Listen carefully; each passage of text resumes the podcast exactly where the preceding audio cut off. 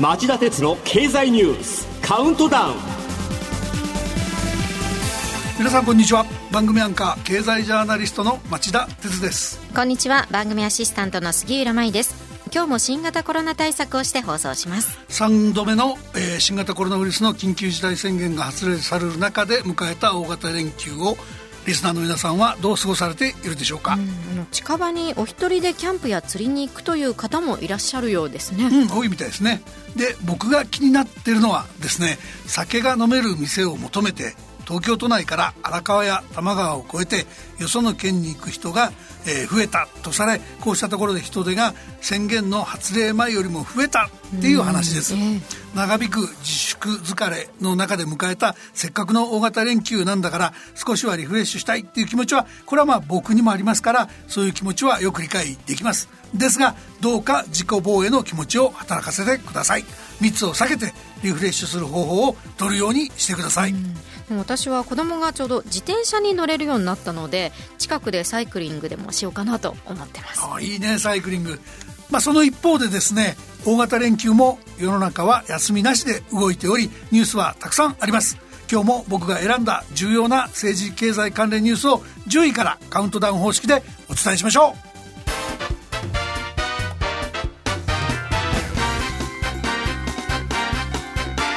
町田鉄の経済ニュースカウントダウン。では10位のニュースからいきましょう。火曜日知人にインサイダー取引を進めた罪でドン・キホーテ前社長に懲役2年執行猶予4年の有罪判決。ドン・キホーテホールディングス株の不正取引推奨事件で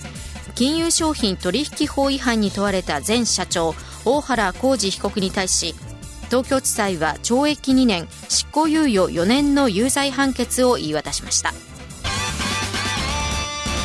えー、はっきり言ってインサイダー取引っていうのは問題の情報の公開前の株式の売買記録から必ず足のつく犯罪です。もしそんな誘惑があったらきっぱり断る勇気を持ちましょう。続いては第9位のニュースです。がん患者の10年後の生存率は59%火曜日国立がんセンターが初めて結果をレポート。国立がん研究センターは2008年にがんと診断された人の10年後の生存率が59.4%だったと発表しました。初めておよそ23万8000人という大規模データから算出したものです。医学の進歩によりもはやがんは不治の病ではなくなりつつあるようです。第8位のニュースはこれです。先週土曜日、国が東京と大阪に1日1万人規模の接種可能な会場設置を決定。政府は連休明けに高齢者向けの新型コロナワクチン1800万回分を自治体向けに配送するなどワクチン接種が本格化するため接種も自治体任せにせず国が運営する施設を東京と大阪に5月下旬に設置することを決めました。ワクチン接種を自治体に押し付ける国の姿勢は最初から無理筋で混乱を招くと指摘されてました。もっと早くこうした措置を打ち打ち出すべきだったと言わざるを得ません。続いては第7位のニュースです。新型コロナ対策。イギリスやイスラエルで経済活動が正常化へ。一方日本は接種1%と大きく出遅れ、インドは深刻な事態に。ワクチンの1回目の接種が人口の半分を超えたイギリスとイスラエルでは経済活動が正常化しつつあります一方で日本はまだわずか人口の1%と大きく出遅れていますまたインドでは昨日これまでで最も多い37万人余りの新規感染が確認され死者も過去最多の3600人以上に上るなど状況の悪化が続いています、インドでは死者が多すぎて火葬場も不足する事態になってます。また呼吸器などに使う医療用酸素が足りないため自動車メーカーのスズキはインドでの生産の一時停止を打ち出しました。鈴木は酸素は命を救うために使われるべきだと考えるとコメント。インド政府の工業用酸素の医療への転用要請を受け入れると発表しました。続いては第6位のニュースです。アメリカの人口、移民抑制とコロナで伸び鈍化。中国政府は人口減少との情報打ち消しに躍起に。アメリカで去年行われた国勢調査の結果が月曜日発表され、人口の増加が10年前と比べて7.4%と80年ぶりの低い水準にとどまったことが明らかになりました。移民の減少に加え新型コロナで若い人の雇用が不安定なことから今後の出生数も落ち込みが懸念されています。一方中国でも去年国勢調査が行われ今月初めとみられていった結果の公表が遅れています。遅れている理由について水曜日にイギリスのメディアが人口が減少したからだと報じ中国政府は打ち消しに躍起になっています。世界経済のコロナ危機収束後の成長成長力回復の牽引役として期待されるのがこの二大経済大国です。ですがその成長のエンジン役の人口の増加に異変が起きているっていうのがこのニュース、はい仮に従来の予想よりも早く異変が起きるとすれば世界経済に陰りが生じることになるので注意深く見守っていく必要がありそうなんです。続いては第5位です。水曜日格差の是正を狙いバイデン大統領が10年で160兆円規模の富裕層増税構想をまとめる。アメリカのバイデン大統領は企業と富裕層への増税を財源にしてミドルクラスの育児や教育を支援格差の是正につなげる新たな政策アメリカ家族計画をまとめました。10年間で160兆円の税収を見込んでいるのが特色ですが野党・共和党は早くも反発しており実現は難航が予想されます、えー、表向きの増税の狙いは格差の是正なんですが実際には新型コロナ対策で行った財政の大盤振る舞いの穴埋めも穴埋めも大きな要因です、うん。はい、経済の V 字型回復が見込めるアメリカは早くもコロナ危機の後始末を模索し始めたとも言えるわけです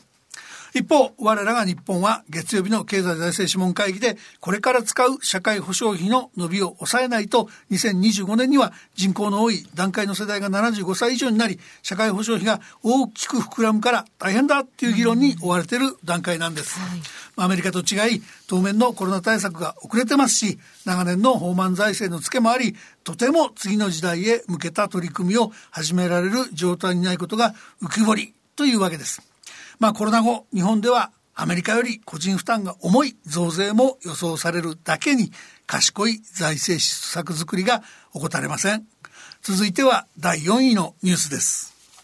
中国がアフリカ東部の要衝ジブチで軍事基地を拡大。大型の空母や強襲揚陸艦の停泊も可能なレベルに。先週20日火曜日、アメリカ海事協会のニュースサイトは、中国がアフリカのジブチにある軍事基地を拡大し空母や最新鋭の強襲揚陸艦の停泊が可能になったと報じました。ジブチは航海のインド洋への出口にあたる交通の要衝でフランスやアメリカ日本の自衛隊も拠点を構えています。中国はインド洋に浮かぶ海上交通の要衝スリランカやパキスタン、ミャンマーなどでも港湾建設を支援しており、広域経済圏構想一帯一路を念頭に、自民解放軍のアフリカ東部に至る広域展開を視野に入れていると見られます。南シナ海、東シナ海も含めて中国の強硬な海洋進出は日本、アメリカ、ヨーロッパとの溝を広げる要因です。今週もこの他にも中国の存在感と脅威を浮き彫りにするニュースがいくつもあったんで、ここで見出しだけ杉浦さん紹介してください。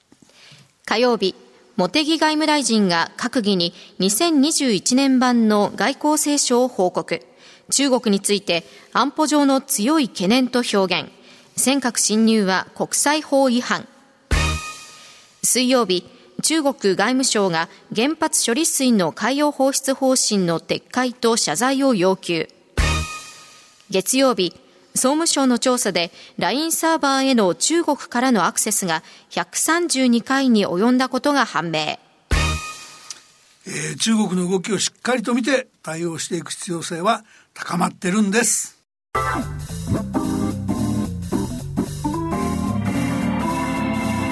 町田鉄の経済ニュースカウントダウン。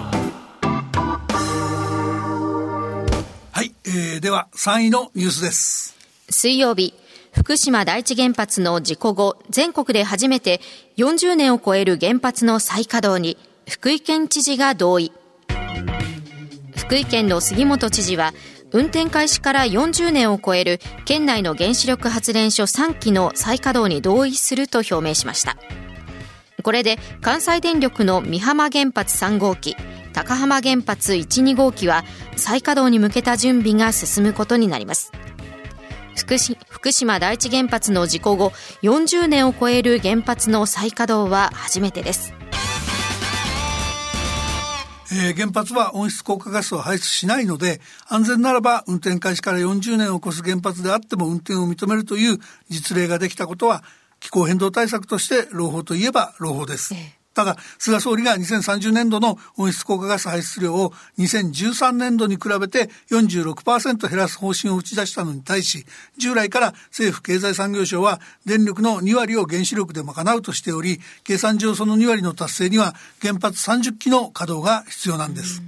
しかし、福島第一原発の煽りで廃炉が相次ぎ、建設中の建設中のものを加えても国内には原発が36基しか残ってません。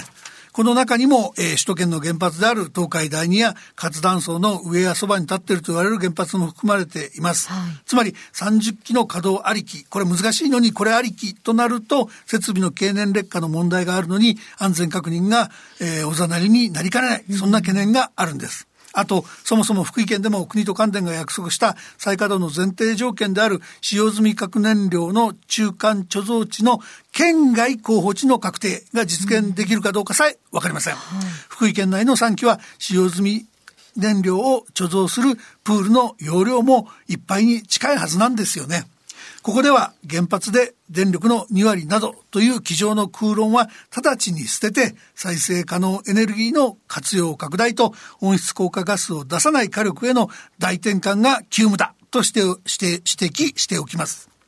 あと、えー、あの福島第一原発事故から10年以上も経ってるんですから、こうした地帯怠慢は政府経済産業省の無責任の極み、一刻も早く現実を認めて安全で実効性のある抜本策を講じるよう求めます。続いては第2位のニュースです。日曜日、菅政権初の国政選挙で自民党が参戦全敗。新型コロナ対策の不満や政治と金が影響か。菅政権発足後初めての国政選挙が行われ、自民党は与野党対決となった参議院長野選挙区と参議院広島選挙区で敗れ、候補擁立を見送った衆議院北海道2区を含め全敗しました。新型コロナウイルス対策への不満や政治と金をめぐる問題が響いたとみられます。えー、効か不効か自民党には有力な次の総裁候補がいないので9月末の自民党総裁の任期満了までは相当程度世論の支持を失ったとしても菅政権が居座ることが難しくありません。しかし、それはいくらなんでも無責任。崩壊寸前の政権運営をしっかり立て直す必要があると、菅総理には申し上げておきます。それでは本日のカウントダウン第1位です。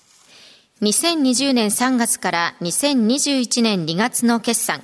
純利益1兆円超え28社のうち16社はアメリカ勢、中国勢は3社、日本勢はトヨタ1社にそれぞれとどまる。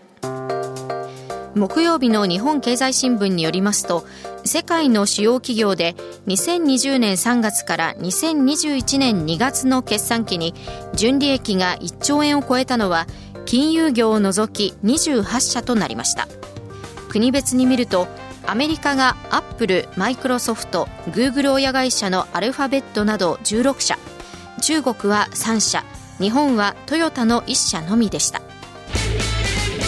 えー、新型コロナ危機に見舞われたにもかかわらず、今週発表が相次いだ今年の第一四半期決算発表を見ても、アメリカ勢の強さは不変です。去年のおじゃん時期に比べて最終利益でアップルが2.1倍、グーグルの親会社のアルファベットが2.6倍、テスラも27倍強の利益を確保しました。日本勢の相対的な地位の低下は相変わらず、デジタルトランスフォーメーションへの対応の遅れが響いています。最新の2021年3月期の年間決算でトヨタ以外で目立ったのは純利益が初めて1兆円を超え2年ぶりの過去最高過去最高益を更新した、えー、ソニーグループぐらい、ソニーの稼ぎ頭は新型コロナでの巣ごもり需要を享受したゲーム音楽などエンターテインメント事業でした企業経営にとってこうしたふうにこうした風に乗りやすい収益構造づくりが重要なことを改めて示したとも言えそうです。以上町田さんが選んだニュースをカウントダウンで紹介しました。では放送後期お願いします。はい、えー、先週木金の2日間アメリカのバイデン大統領主催で気候変動サミットが開かれトランプ前大統領時代に空中分解しかけていた温室効果ガスの排出削減のための国際的な枠組みパリ協定が修復されアメリカや日本イギリスなど先進各国は、え、それぞれ新たな削減目標を表明しました。とはいえ各国が具体的な方策まで公約したわけではないのでイギリスで11月に開かれる COP26 に向けて実効性をどう確保するかが大きな課題になってきます。特に2030年まで排出拡大が続くとしている中国などに対してはいかに目標の上積みを求めていくかも国際社会共通の課題になるでしょう。え日本での報道を見る限り言葉にする議論があった形跡はありませんが今後気候変動対策をめぐる国際的な焦点に浮上してきそうなのがこの番組でも何度かお話してきた国境炭素税の導入議論です、はい、国境炭素税は対応を間違えば日本の輸出競争力を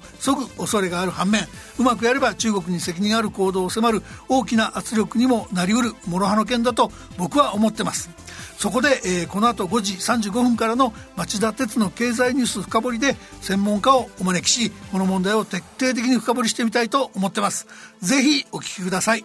以上放送後期でした。